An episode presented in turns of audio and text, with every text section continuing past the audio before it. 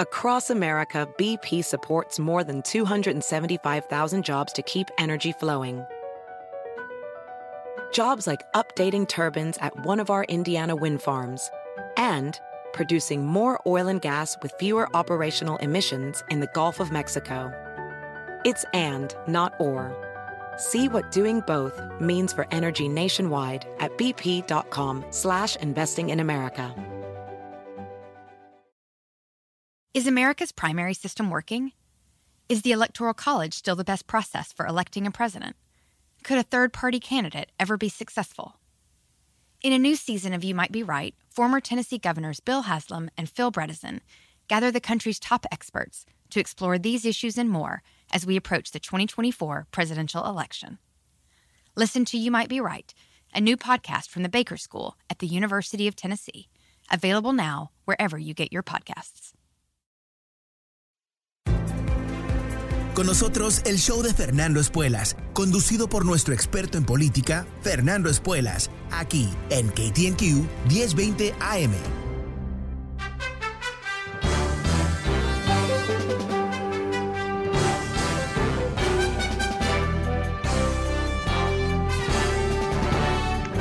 Hola, ¿cómo estás? Soy Fernando Espuelas desde Washington. Muy buenas tardes. Gracias por acompañarme. Empezamos un nuevo año juntos.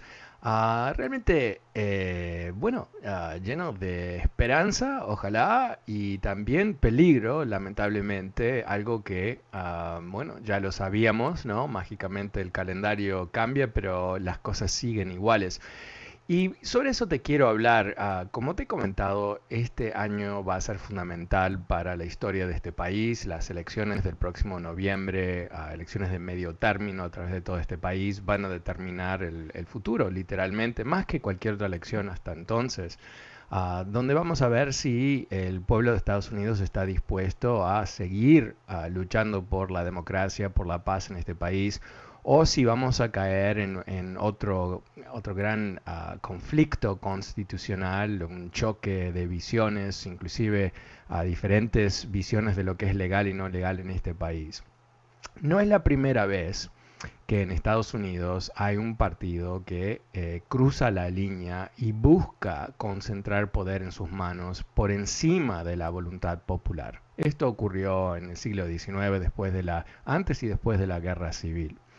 O sea que eh, la condición que todos asumimos que es normal y es completamente eh, esperada, que es estabilidad política, obviamente ha sido un elemento clave del éxito de este país, pero no está garantizada, no está garantizada si lo vemos hacia el pasado, porque no, estuvo, ah, y tampoco lo vemos garantizado a través del mundo, en donde hay más de un ejemplo de países eh, conceptualmente democráticos que caen en, ah, en problemas autoritarios por varias razones, pero no hay nada permanente en la condición de una democracia. Y lo que yo quiero proponerte para este año es que nos organicemos en una forma más eh, formal, más, eh, diría, eh, estructurada, para lograr que nuestra voz pueda tener impacto político. Creo que es, bastante obvio que hay muchos factores que van a determinar ah, estas elecciones. Ah, sin duda eh, tenemos que luchar contra lo que es este aparato eh, tan fuerte de la propaganda de la derecha, Fox News y todo el resto. Y en una comunidad, la comunidad latina en particular, que a veces estamos eh, un poco aislados de la realidad, ah, quizás desconectados Nos hemos ah, lavado las manos del, sistema político y cuando uno no tiene mucha información es muy fácil que mala información, que eh, propaganda propiamente dicha, nos penetre el coco, el cerebro y el corazón inclusive, y que empezamos a no ver las cosas como son. Y ahí es donde yo creo que ah, cualquier proceso autoritario, cualquier proceso que busca reducir la democracia, eh, trata de crear esa confusión, trata de manipular a la gente para que entreguen sus propios derechos, para que eh, apoyen candidatos y posturas que son realmente en contra de sus propios intereses. Ahora, eh, no que necesitamos el New York Times para contarnos qué hacer, pero definitivamente eh, publica el New York Times un editorial que está teniendo bastante ah, impacto en el mundo político, porque el New York Times eh, no es usualmente un periódico que, dice cosas totalmente en forma tajante, tan directas en sus páginas editoriales. Ellos tienen un tono más de analista, más de, ah, eh, bueno, un proceso bastante cuidadoso de lógica y hechos. Y no que lo que escribieron es algo diferente de eso, no es que no es cuidadoso, no es que no es ah, bien no, no, ha sido bien analizado, sino que es realmente tan tan tan directo. ¿Y qué es lo que dice? Dice que pese voy a citarlo ahora, pese lo que pase en Washington en los meses y años venideros, los estadounidenses de todas las tendencias que valoran su autogobierno deben movilizarse en todos los niveles, no solo una vez cada cuatro años, sino hoy, mañana y pasado mañana, para ganar las elecciones y ayudar a proteger las funciones básicas de la democracia.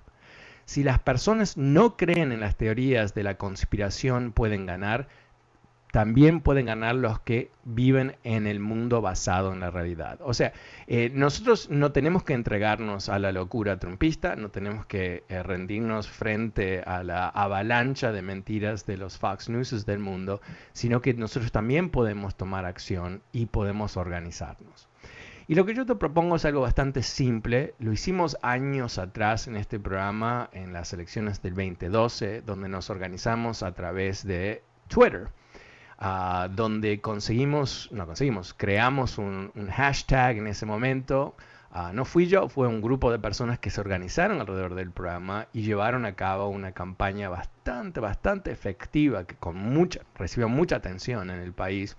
Ah, eh, se convirtió en una de las principales voces de los latinos ah, en términos políticos de ese año. Realmente ocurrió así y te comento una vez más, no fui yo, no fue mi plan, sino que gente se organizó a través del programa ah, usando Twitter para lograr ampliar, amplificar esa voz. Y eso es lo que te propongo una vez más. Eh, y quiero eh, también pedirte que me ayudes a pensar en lo que puede ser ese hashtag. Hashtag, si tú no sabes, es eh, lo que se usa en Twitter en particular para crear una especie de grupo de interés ad hoc.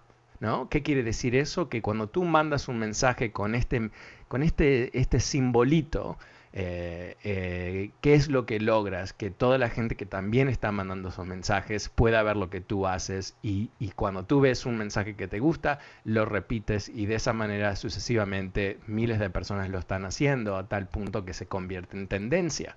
Así es como en el 2022, believe it or not, ¿no? 2022, así es como esta campaña se va a, luchar, es como vamos a llegar a miles de personas, es como tu voz se va a ampliar y se va a multiplicar en su efecto y su poder.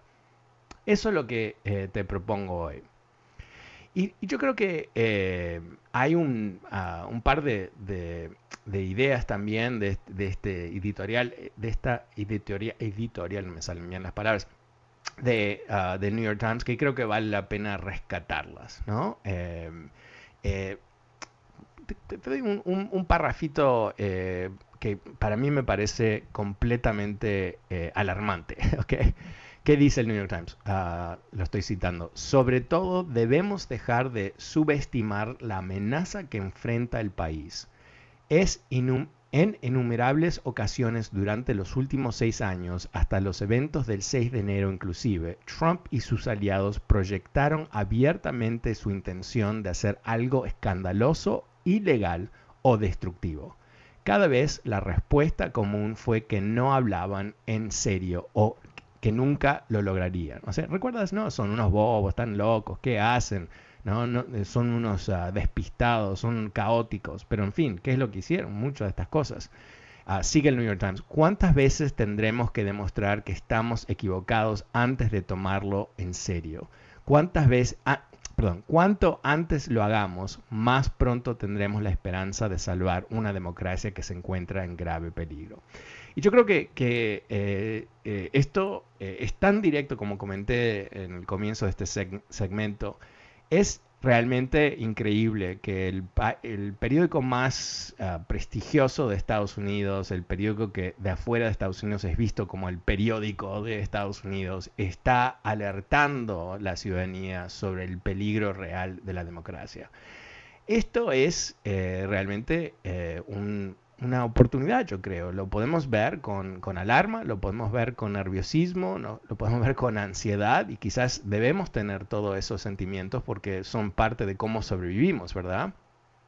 Pero también hay que verlo con optimismo, porque nada está escrito. La historia está por hacerse y escribirse. Dicho de otra manera, aunque hoy por hoy la situación es bastante grave en este país, no quiere decir que no nos vamos a salvar de lo que puede estar ah, ocurriendo aquí, ah, lo, que puede ser uno de los fines de este, esta, comedia tan trágica que estamos viendo.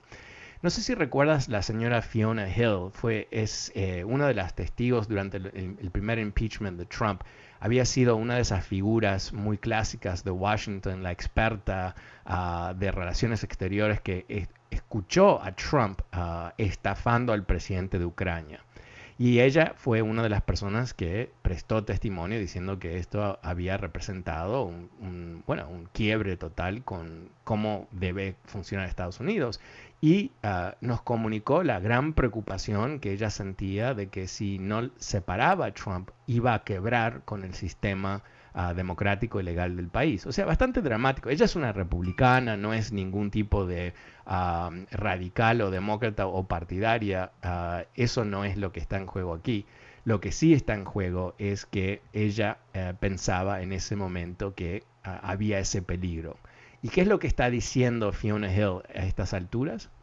Que estamos eh, viendo los primeros pasos de lo que es un golpe de Estado que bueno, va a prosperar o no, no, no, ella no es adivina, pero que son los elementos para eh, eh, armar lo que es un golpe de Estado tradicional, autoritario, algo que ella ha estudiado a través de su carrera y es una experta sobre el tema. Eso es lo que tenemos, no, es exageración, no es nada más, nada menos que ah, nuestra oportunidad, si tú quieres, nuestro deber de defender el país.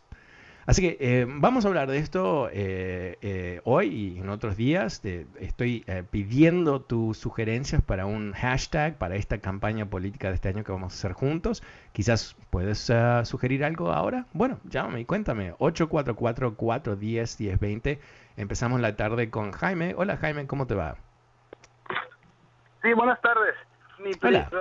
Yo, yo creo que sería buena idea el hashtag votar por carta ya que quieren acotar el voto de la minoría. O sea, tú, tú dices eh, para eh, que la gente piense en votar por correo, ¿es lo que tú dices? Sí. Ajá. Ok. Cuéntame, un poquito más. Ya, ya, ves que hay lugares que, por ejemplo, donde hay donde hay morenos o latinos, quieren quieren como tipo prohibirles que voten. Claro. Y por carta no, no con carta no, no, no pueden hacer nada.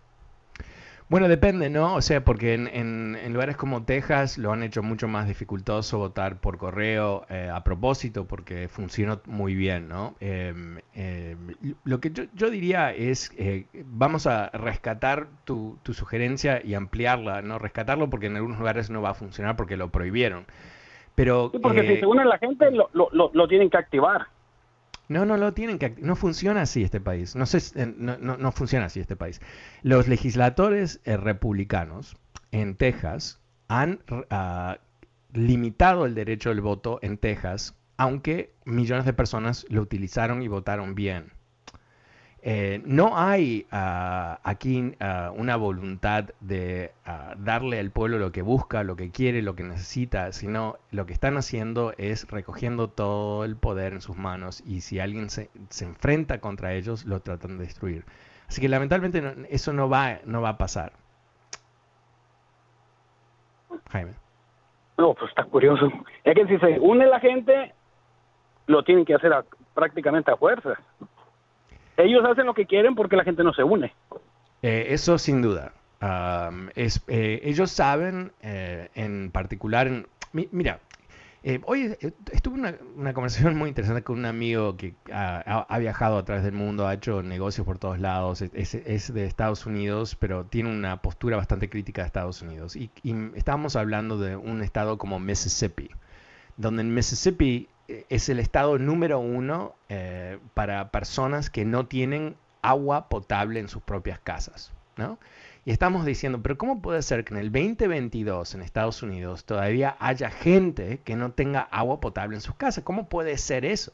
Y mi amigo me dice, bueno, es que es como un país eh, africano, ¿no? Donde hay un grupo, una elite, que está es sofisticado, educado, culto, repleto de dinero y recursos y mantienen el resto de la población en pobreza. ¿no? Eso, eh, si piensas cómo es el estado de, Alabama o el estado de Mississippi, son los estados más pobres de Estados Unidos, los estados más conservadores, más republicanos. Eh, hay mucha, mucha gente rica en esos, en esos estados, pero más que nada hay gente eh, o pobre o que le, toca, ah, bueno, o tiene una Ah, una situación un poco precaria ah, en, su día a día, algo que no les importa para nada. Eh, yo, creo que tenemos, tenemos que distinguir entre lo que es la democracia, que es el proceso bajo cual nosotros podemos elegir nuestros representantes, y la eficacia de esa democracia. Y en lugares como eh, Mississippi, en lugares como Alabama, el nivel de votación es más bajo que en otros lugares el nivel de votación de minorías y gentes de bajos recursos es más bajo. ¿Por qué? Porque lo han complicado a propósito, lo han hecho más difícil para que no voten. ¿Quién no quieren los republicanos que voten? Eh, afroamericanos, latinos, mujeres jóvenes que son, no son para nada conservadoras y gente pobre. ¿No? Porque si, alguien es pobre y vota a favor de algo que lo lleva a mejorar su vida, eso no les va a beneficiar a los republicanos. Ah, Jaime, muchas gracias. El número es 844-410-1020. Eh, pasemos con ah, Herbert. Hola, Herbert. Herbert. Hola, buenas tardes. Feliz año nuevo. Feliz año nuevo. Perdón, ¿cómo es tu nombre? ¿Ever? Sherber, Sherber. Sherber, ok. Herbert.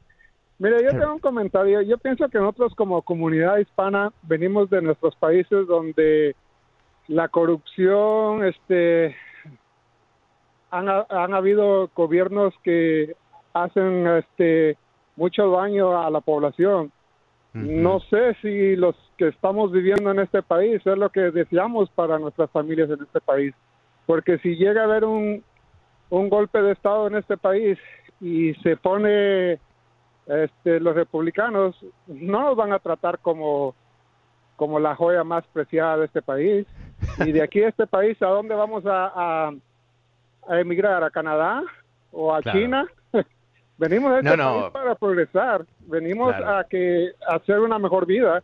Y si nos proponemos a votar por un partido que lamentablemente solo hay dos, el republicano y el demócrata, y si votamos por un partido que en realidad no quiere lo mejor para nosotros, yo pienso que estamos mal. Esa es mi opinión. Sí, eh, mira, 100% de acuerdo contigo, ¿no? Pero, pero yo creo que es más complejo que eso, ¿no? Yo no creo que nadie decide votar por los republicanos porque piensa que son malos, ¿no? El tema es que los republicanos son muy audaces en sus mentiras. Eh, ellos mienten a lo grande, ¿verdad? la gran mentira de que le robaron las elecciones a Trump y todo eso alimentó que un cambio de leyes a través de muchos estados de, Estados Unidos para complicar el voto, hacerlo más difícil. Eso es algo que no lo podemos evitar, es una realidad. Ah, ¿Cómo hacemos eh, en este país para que ese 30% del, del, país que está convencido ahora que la, que la elección no fue legítima, que Biden no es presidente, qué hacemos con ellos? ¿no? Yo diría que quizás no hay mucho para hacer porque viven ya trastornados por estas mentiras. Creo que lo que nos toca a nosotros en particular como latinos es asegurar que el 50% de los latinos que igual no votaron en el año 2020, ah, increíblemente, solamente creo que fueron el 52% de los latinos votaron, quiere decir que ahí es donde está nuestra promesa. Creo que lo que tenemos que hacer es enfocarnos sobre nuevos votantes latinos que no se preocuparon por votar. Eso es lo que creo que tenemos que hacer. Pero quizás tú tienes otro punto de vista. Gracias, Harper. El número es 844-410-1020. Soy Fernando Espuelas. Llámame y cuéntame. Vuelvo enseguida después de una pequeña pausa. No te vayas.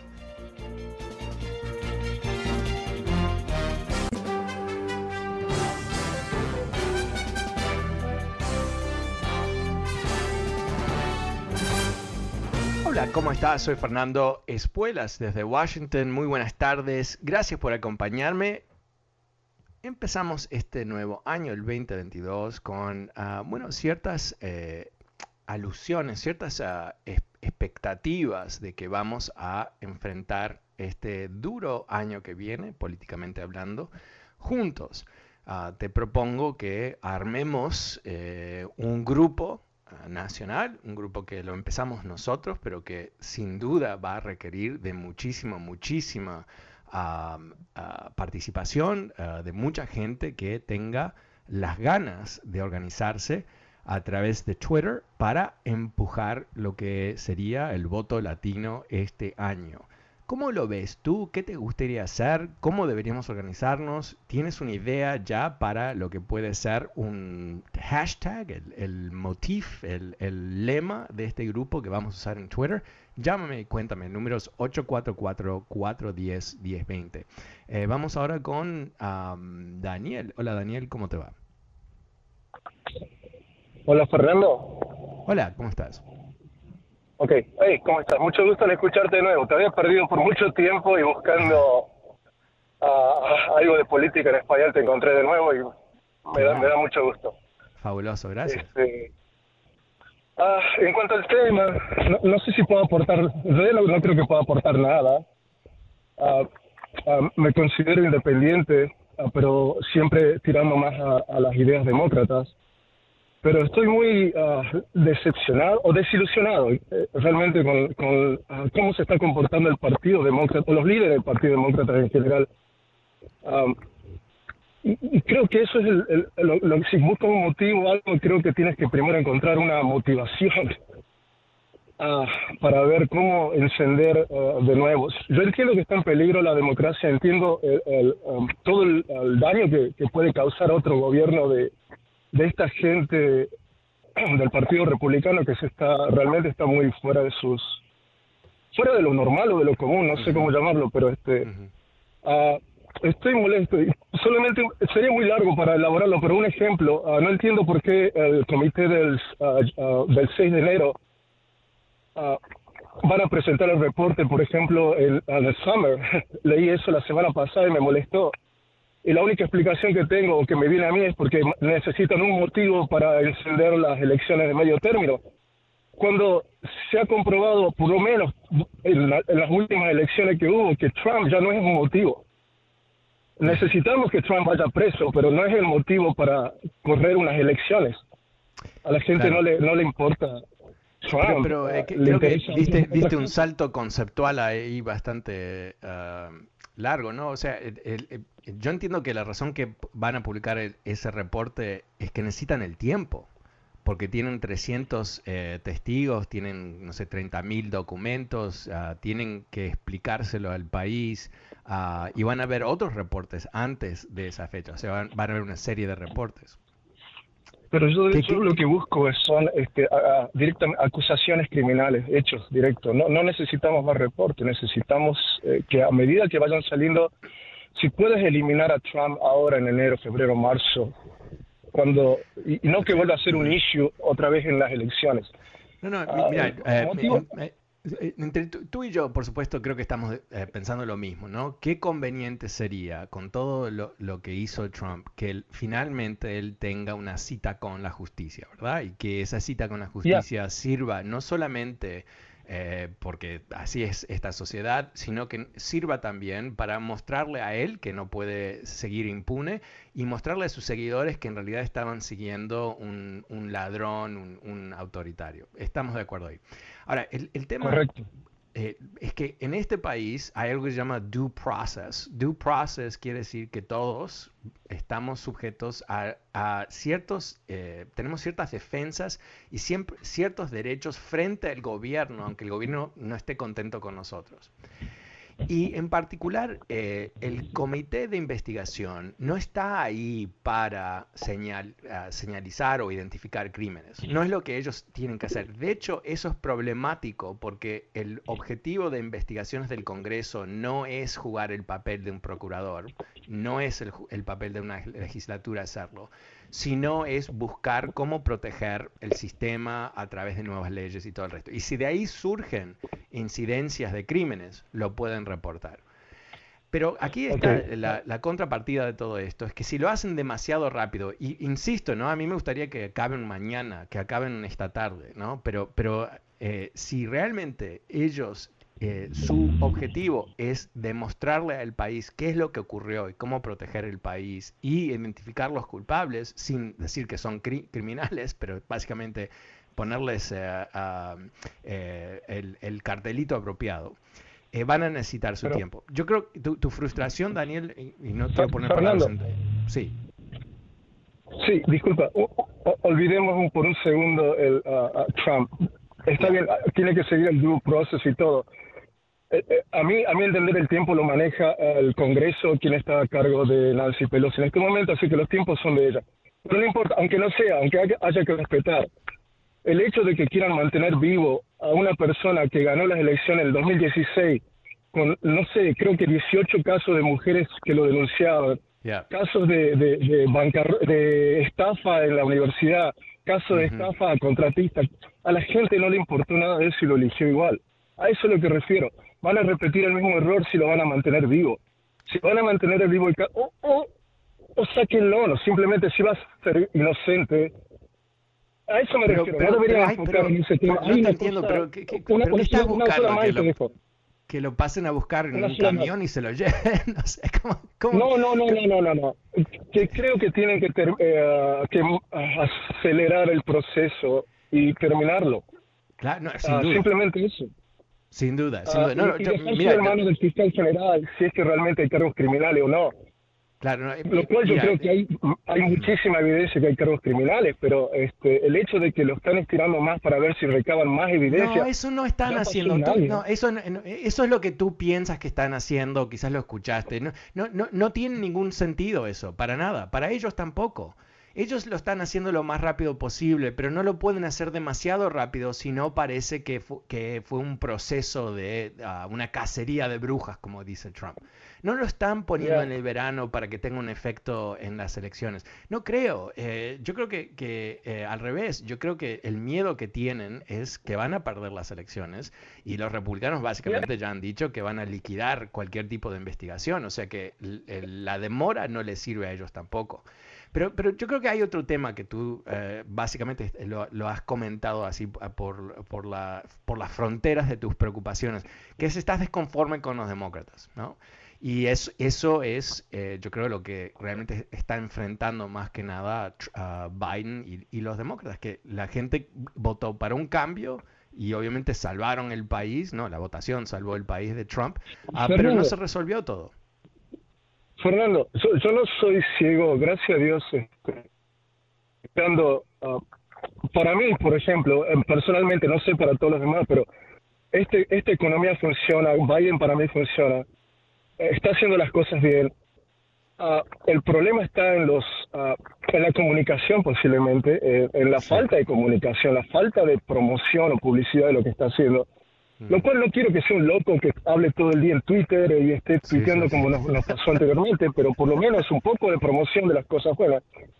Ah, y, cambiar un poco las personas que están siendo este, actualmente los la cara, sin querer o queriendo serlo, la cara del Partido Demócrata. Ah, estoy hablando de los que están yendo muy a la izquierda, por ejemplo, ellos sí, o, o sí, no. no sé si me entiendes, porque hace más daño que totalmente de acuerdo, Daniel, contigo. Yo creo que, hay un problema de comunicación muy grave. Em, pasamos de, o sea, eh, pensamos que, que, vivimos, vivimos con, con, con, Obama, un tipo que sabía comunicar muy bien, pero completamente, bueno, acomplejado, si se puede decir, porque parte de lo que ellos querían hacer es que no sea un hombre afroamericano que te da miedo, entonces siempre tenía que tranquilizar todo, siempre todo calmo, todo con un tono así medio dormido. ¿Por qué? Porque no quería alborotar las cosas entra Trump, ¿no? Eh, cada tres palabras escupe veneno.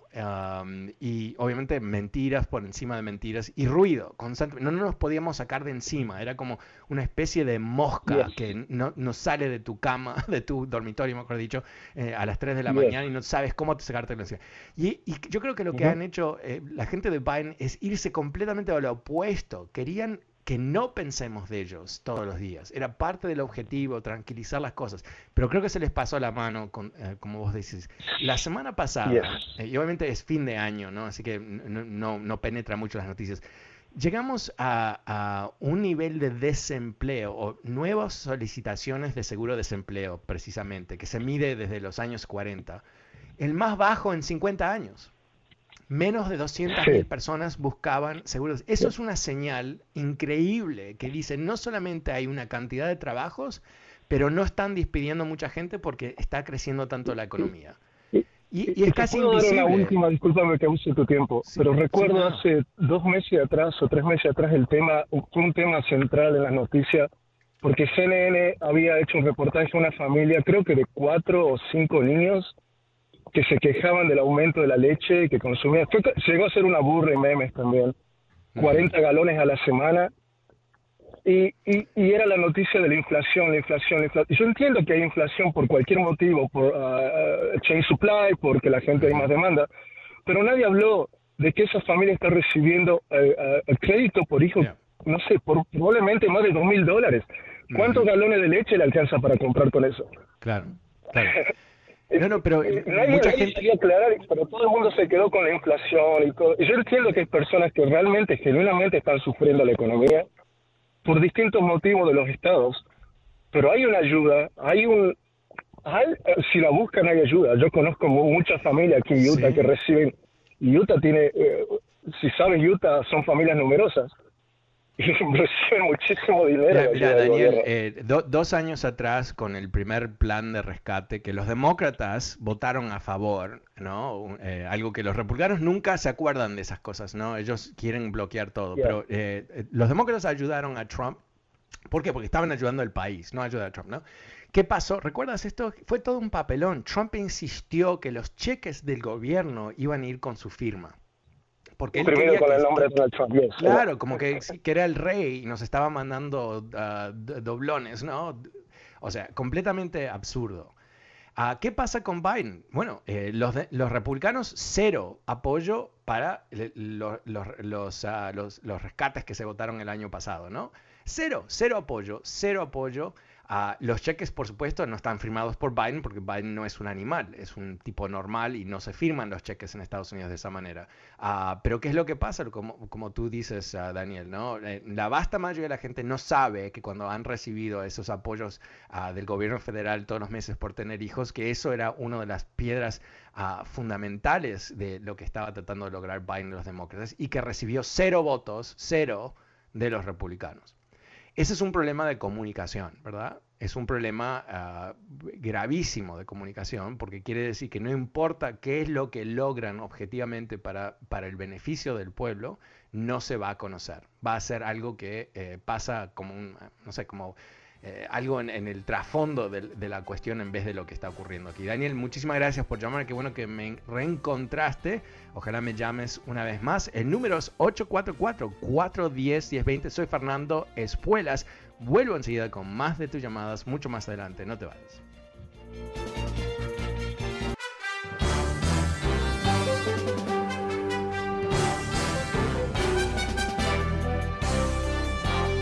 Hola, ¿cómo estás? Soy Fernando Espuelas desde Washington. Muy buenas tardes. Gracias por acompañarme. El número es 844-410-1020. Eh, te estoy contando hoy sobre lo que creo que debe ser nuestro proyecto este año, año de elecciones, año en donde Ah, se juega realmente el futuro de este país. Van a haber ah, elecciones legítimas, van a haber esfuerzos de robar elecciones por los republicanos una vez más. Y ah, como parte de toda esta dinámica, van a votar los latinos. en las elecciones del 2020 llegamos por encima del 50% de participación por primera vez, pero solamente por un par de puntos. Dicho de otra manera, en elecciones de medio término, donde usualmente cae la participación de votantes latinos, hay un tremendo riesgo que a través de nuestra no participación, nuestra falta de atención, nuestra falta de compromiso con la Constitución, eh, seamos uh, partícipes a través de nuestra no acción en lo que puede ser uh, un, una golpiza a la democracia de Estados Unidos y crear un contexto inestable, lleno de ruido, de líos, de conflictos para las elecciones del 2024. Y aunque hay ciertas esperanzas, ¿no?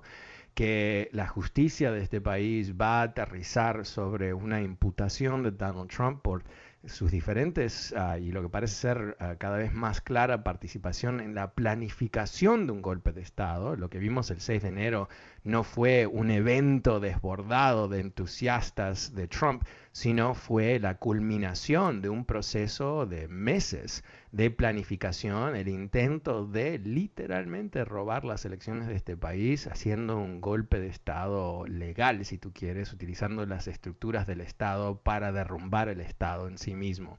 Algo que si tú has leído un poco sobre regímenes autoritarios a través de la historia, es una jugada clásica ah, de esta, estos eh, intentos de destruir una democracia y reemplazarlo con el hombre fuerte que viene a resolver las cosas. Bueno, ¿cómo lo ves tú? El número es 844-410-1020. Pasemos con Mario.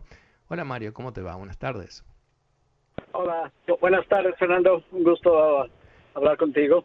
Gracias. Solo quería abordar un tema que se quedó pendiente la semana pasada una persona que llamó que preguntaba, ¿qué podemos hacer? ¿Qué es lo que podemos hacer? Y creo que basado en eso, eh, tu plan de, de, formar un, grupo, una alianza en, en, mm. en, la, en Twitter mm. es una gran idea, una, idea fabulosa. Otra cosa que se me había ocurrido antes era de que como están haciendo el redistricting y están haciendo muy difícil para que las minorías voten en, en estados como en Texas, en a lugares rurales donde la gente tiene mucho trabajo, mucho problema llegar a las casillas a votar y que estos gobernadores han impuesto han puesto ciertas leyes que, que, que no puede uno brindarles ni siquiera agua a los que están esperando en línea, nada de eso. Me recuerdo yo en, los tiempos de los 60 cuando el, el movimiento de la civil rights que había mucha gente que, se bordó hacia los estados pues, eh, de, del sur, específicamente Mississippi, y este, ayudando a la gente a que votara y todo eso. ¿Por qué no ah, formar una alianza más o menos de ese tipo y recaudar casos para, para, para, y abogados para que la gente que pueda ayudar a esa gente los puedan sacar de la cárcel? ¿Me, explico? Sí, sí, sí. Eh, em, mira, em, yo, creo que me encanta mucho de lo que has dicho. Quizás eh, tenemos que pensar un poco la, la, modalidad de lo que tú sugieres. Eh, yo creo que no hay duda que tenemos que organizarnos, que es, es algo que tiene que tener cierta, ah, cierta coherencia ah, estructural, o sea, que podamos actuar como grupo ah, y que sea algo veloz y efectivo. El problema no es que gente va a ir a votar y no le van a permitir ir a votar. El problema es que van a crear o han creado en lugares como ah, Texas y Georgia y otros estados condiciones para hacerlo tan difícil a votar que si la gente no se motiva y dice yo voy a votar aunque tenga que ah, hacer una cola por 20 horas, voy a ir a votar. Ellos están tratando de agotar ese espíritu, haciéndolo lo más difícil posible. Entonces no es un tema como fue en los años 60, donde se necesitaban abogados para que alguien pueda literalmente ejercer ese voto. es un problema mucho más simple a cierto nivel, aunque desafiante, que es motivar gente que no vota con, ah, con muchísimo entusiasmo a que haga ese esfuerzo, aunque los republicanos lo han hecho tan dificultoso salir a votar. Es, ese es nuestro reto. Y ahí es donde yo, creo que quiero ser realista. Em, eh, vamos a tener que encontrarle una nueva vuelta, una nueva, una, tenemos que encontrar una nueva entrada a lo que es la mentalidad del latino en este país, en lugares como Texas, ah, en lugares como Georgia, que, viven aparte del mundo político, no, no les importa, no, no tienen esa cultura política, no entienden Ah, tampoco han hecho ningún esfuerzo, ¿no? Pero ¿cómo los motivamos a ellos? Porque yo pienso que tú y yo vamos a salir a votar sí o sí, ¿no? Porque entendemos nuestra responsabilidad. También nos gusta tener, ejercer la responsabilidad de ciudadano y, y yo, a mí no me paran, bueno, me imagino que me pueden parar, pero no, no, hay, no hay ningún mecanismo legal que me va a, prevenir de votar. Y, y, a mí me gusta votar el día de la votación porque me divierte ir a votar pero necesitamos tener muchas opciones. Así que, eh, ¿cómo te parece que podemos motivar a la gente que no ha votado en el pasado o que, que, que mm, usualmente no saldría al menos que hay un candidato a la presidencia? ¿Qué te parece a ti, Mario? Pues aún no, he pensado qué estrategia usar, pero si podríamos nosotros uh, a remontarnos a, algunas uh, algo en el pasado que se haya hecho y que haya tenido éxito en, esto. Y yo, a propósito, estoy 100% contigo en Twitter. Ah, tengo una cuenta, pero nunca me subo. Y cuenta conmigo acerca de eso y ojalá que podamos motivar a mucha más gente para, para ponerse en ese movimiento. Pero no puedo no puedo contestar tu pregunta directamente, no, no bueno, pero piénsalo, no, mira, es una es una pregunta más abierta a que pensémoslo, porque yo creo que si, si somos muchos, que nos organicemos, que nos motivamos, van a haber muchas buenas ideas, ¿no? Entonces, eh, mira, una de las cosas que hicimos en el 2012, que no sé si, si, que, si nos sirve o no, es yo hice unos memes y utilicé eh, imágenes de lo que eran afiches, posters de la Segunda Guerra Mundial, muy pero muy patrióticos, pero les cambié las palabras para hablar simplemente sobre las elecciones. Y lo que estaba tratando de hacer es crear un vínculo entre nosotros y lo que son ciertas ah, ah, ideas patrióticas de este país para que veamos nuestro comportamiento, no como, ay, no, es que no, nos tratan bien como inmigrantes, o no, no del punto de vista de resentidos o con problemas, sino nosotros estamos aquí para construir un mejor país yo creo que hay que buscarle algo así. Y quizás hay alguien que, me está escuchando en este momento que es fabuloso o fabulosa a crear memes, que tiene una facilidad. O quizás tú tienes un hijo o un nieto que hace estas cosas muy bien. E identifiquemos esa, esa, gente y empezamos a... Yo, yo me puedo prestar a, hacer estas cosas, no hay ningún problema. Pero yo creo que tiene que ser mucho más grande de lo que yo pueda hacer solo. Es lo que podemos hacer juntos dentro de una estructura. ¿Te parece, Mario?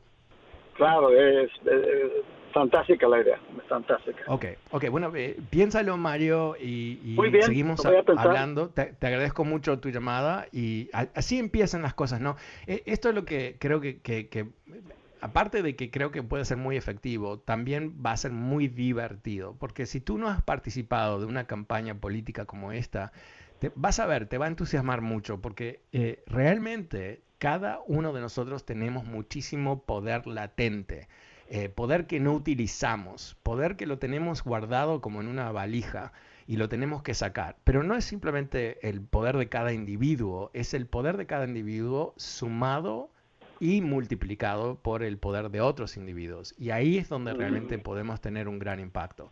Y no, no estamos inventando nada, o sea, lo hicimos en el 2012, eh, lo podemos volver a hacer ahora, pero con mejores ideas. Ah, y yo creo que es fundamental aquí que entendamos cómo organizarnos. Eh, en el 2012 surgió un comité eh, que se organizó, gente de diferentes partes del país, que empezaron a conectarse independientemente del, del programa, empezaron a fijar mensajes, empezaron a emitir, se dividieron, algunos escribían historias, realmente fue fabuloso. A tal punto que una vez yo estuve en la Casa Blanca eh, recibiendo información, un brief, y ah, de lo que iban a hacer, obviamente querían que yo hable bien de ellos, ¿no? Ah, y una persona me dijo, ¿cómo, pero cómo, cómo surgió este grupo? ¿Cómo, cómo, ¿Cómo ustedes tienen tanto impacto? Porque inclusive salió ciertos comentarios que había hecho el grupo en una historia de político, en fin, tuvo mucho impacto. Y yo dije, no, no, mira, yo dije, organicémonos utilicemos Twitter y avancemos, y ahí es donde un sinfín de personas decidió avanzar y, empezó ese movimiento que terminó teniendo ese tipo de impacto, inclusive en la Casa Blanca sabían que existía. Si podemos recrear eso, ah, yo creo que eso va a ser muy, muy interesante y nos va a dar uh, una voz que hoy por hoy quizás no la tenemos. Eh, Mario, te agradezco muchísimo eh, tu, llamada. El número es 844-410-20. Estamos hablando de cómo nos vamos a organizar este año, cómo vamos a utilizar este programa como plataforma. Eh, yo también lo comenté esto la semana pasada, ¿no? yo voy a, ahora em, empezar a, conectarme eh, con ciertos eh, individuos aquí en Washington, lo estoy diciendo así en forma muy disimulada, eh, para conseguir ciertos invitados de alto nivel que nos pueda servir para entender exactamente qué es lo que está pasando y a su vez motivarnos, ¿no? Porque yo creo que es algo muy motivante cuando vienen los políticos y hacen cola ah, para hablarte a ti eso creo que es, bastante interesante y creo que nos ayudaría también. Eh, pasamos ahora con Nacho. Hola Nacho, ¿cómo te va? Buenas tardes. Ah, sí, buenas tardes Fernando y feliz año nuevo. Gracias. Ah, el hashtag podría ser Let's Vote o Votemos. Y mi comentario es algo un poquito diferente acerca de que eh, si podrías hablar acerca de que los hijos de Trump fueron citados a declarar pero no fueron, ese apenas salió en el New York Times. Ya, ya. entre todos los eh, eh, posibles casos que eh, se enfrenta Donald Trump, uh, uno de ellos es por fraude en su empresa en Nueva York. Y hay dos casos en realidad. Hay, hay un caso criminal que terminó en la imputación, la acusación formal de la empresa de Trump y el financiero número uno. Y ese caso sigue en investigación. Se sabe que hay gran jurados que están recibiendo testimonios y todo el resto. No se sabe si eso va a resultar en una imputación de Trump o su familia. Pero el segundo caso, ah, que lo está llevando a cabo el Attorney General de Nueva York, Tish James, ah, es un caso civil en donde se le acusa a Trump de fraude en ah, la presentación de valores de sus propiedades. Eh, y lo que se piensa que él hizo es al banco le decía que la propiedad valía mil millones de dólares. Entonces, si yo te pido 100 millones de dólares de préstamo, no es nada, me lo tienes que dar en cinco minutos. Al fisco, o sea, al Estado, ah, le decía que esa propiedad valía 100 dólares. Ah, así que yo no te voy a pagar más de 5 dólares en impuestos. O sea, o, vale mil millones o, o, 100 dólares, pero no puede ser las dos cosas y eso es lo que se está investigando. Y lo que surgió hoy por una declaración en una corte es que ah, Ivanka Trump, la hija, y Donald Jr., el hijo, han sido citados a declarar y se rehusaron a hacerlo y están ahora yendo a la corte para pedir lo que sería que, los subpoenas, el, requerimiento que den testimonio sea encontrado no legítimo, ilegal o lo que sea. Eh, lo que tenemos que entender aquí es que bajo ninguna circunstancia la familia Trump quiere hablar en frente a la justicia y quieren esquivar todo tipo de proceso legal hasta el año que viene, porque el año que viene ellos piensan que si los republicanos toman control del Congreso, ellos van a recibir muchísimos ah, ah, beneficios, ¿no? van a ser protegidos de lo que es un proceso judicial. No es tan claro que lo van a poder lograr, pero definitivamente ese es el juego. El momento que los republicanos tengan más poder en Washington, eso va a ser bueno para ah, la familia Trump. Ahora, ellos no van a poder esquivar dar testimonio, porque no funciona así Estados Unidos y todavía tenemos un sistema que funciona, así que ellos van a tener que dar testimonio. Pero eh, la manera que, Trump ha enfrentado lo que son cientos de juicios a través de los años es utilizando su dinero para esquivar responsabilidades. Para, si es un proceso que debería tomar 12 meses, que tome 5 años y, que, que, liquide la oposición, los que lo están persiguiendo se queden sin dinero, sin ganas, sin tiempo. Eso es lo que ha hecho la familia Trump. Recordemos que cuando Trump eh, fue presidente, durante el proceso de investigación que, se, que llevó a cabo em, eh, Robert Mueller ¿no? sobre las conexiones entre Trump y Rusia, ¿qué es lo que hizo Trump? Ah, demoró la entrega de todo, eh, se rehusó a entregar una cantidad de otras cosas, prohibió que ciertos colaboradores participen del, del proceso de investigación. En fin, todo una jugada tras otra jugada para eh, parar el proceso judicial. Vamos a ver si él sale con la suya, ¿no? Eh, hay un nuevo procurador de Manhattan que empezó el primero de enero. Eh, él está llevando a cabo lo que es esa investigación criminal. No se sabe si termina con una imputación de Trump o no. Lo que sí se sabe es que han sido tres años de investigación, así que si tienen algo, yo creo que lo vamos a saber en seis meses, dentro de seis meses. Y si no tienen algo, también ah, se va a saber porque no, el nuevo procurador no tiene ningún interés ¿no? político, personal, ah, profesional de mantener una investigación abierta que no, ah, no lleve a conclusiones de uno para un lado para otro, ¿no? porque si no lo van a acusar a él. Si no hay indicaciones de delito por parte de Trump, que mantenga una investigación abierta, obviamente no es justo y eh, pierde prestigio. Así que no va a hacer eso simplemente para mantener una investigación abierta.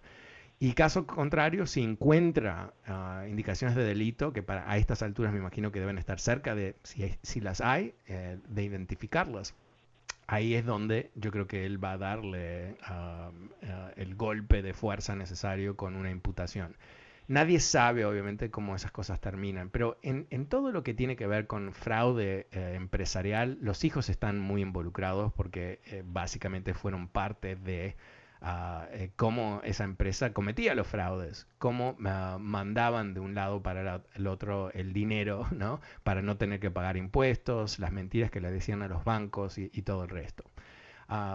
Yo no, tengo ningún punto de vista sobre si, qué va a ocurrir, si lo van a procesar a Trump por los diferentes delitos o no pero tengo un, sentimiento, un feeling que sería muy bueno para la democracia que por lo menos él se enfrente con la justicia de la misma manera que el resto de nosotros nos tenemos que enfrentar también. Ah, no puede haber una situación donde hay un señor, por todo lo poderoso que fue en su momento, que puede escapar la justicia. Ah, pero más que la justicia y más que preocuparnos por Trump, aunque yo me preocupo por Trump, eh, yo creo que hay que preocuparnos también por nosotros mismos. Y, aquí doy la vuelta, el giro final de lo que venimos hablando hoy. ¿Qué vamos a hacer nosotros para lograr que ah, tengamos una democracia a fin de este año? Eh, esta semana va a ser una semana muy, muy emotiva con el aniversario de 6 de enero. Eh, va a ser una, bueno, vamos a escuchar un discurso del presidente de Estados Unidos y vamos a escuchar un discurso del, del golpista Donald Trump. Ah, yo creo que eso nos dice muchísimo sobre el riesgo que enfrenta este país todavía. Cómo inclusive un año después de este brutal ataque seguimos bajo amenaza. Bueno, muchísimas gracias a todos que participaron. Soy Fernando Espuelas. Vuelvo mañana como siempre. Muchísimas gracias.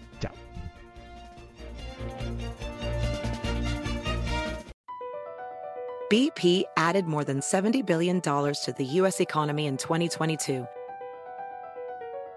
Investments like acquiring America's largest biogas producer, Archaea Energy, and starting up new infrastructure in the Gulf of Mexico. It's and, not or. See what doing both means for energy nationwide at bp.com slash investing in America. You might be right. It's simple, but something you almost never hear in politics today, with each side more concerned about scoring political points than solving problems. I'm Bill Haslam, a Republican. And I'm Phil Bredesen, a Democrat. We're former Tennessee governors, and we invite you to listen to our podcast, You Might Be Right. Join us and guests like Al Gore, Paul Ryan, Judy Woodruff, as we take on important issues facing our country. Listen and subscribe to You Might Be Right, a new podcast from the Baker School at the University of Tennessee.